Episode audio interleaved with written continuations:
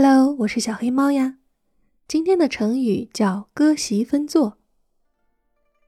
有两个读书人，一个叫管宁，一个叫华歆。他们的感情很好，不仅在同一个地方读书，而且形影不离。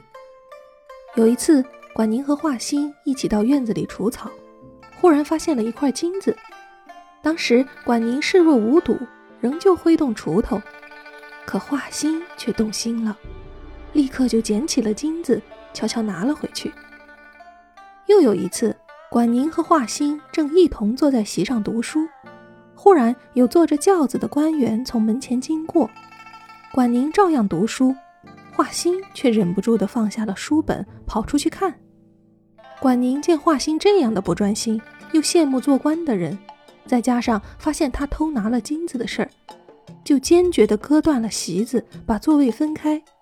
面色严肃地对华歆说：“从现在开始，你不再是我的朋友了。”这个故事记载在《世语新说》里面。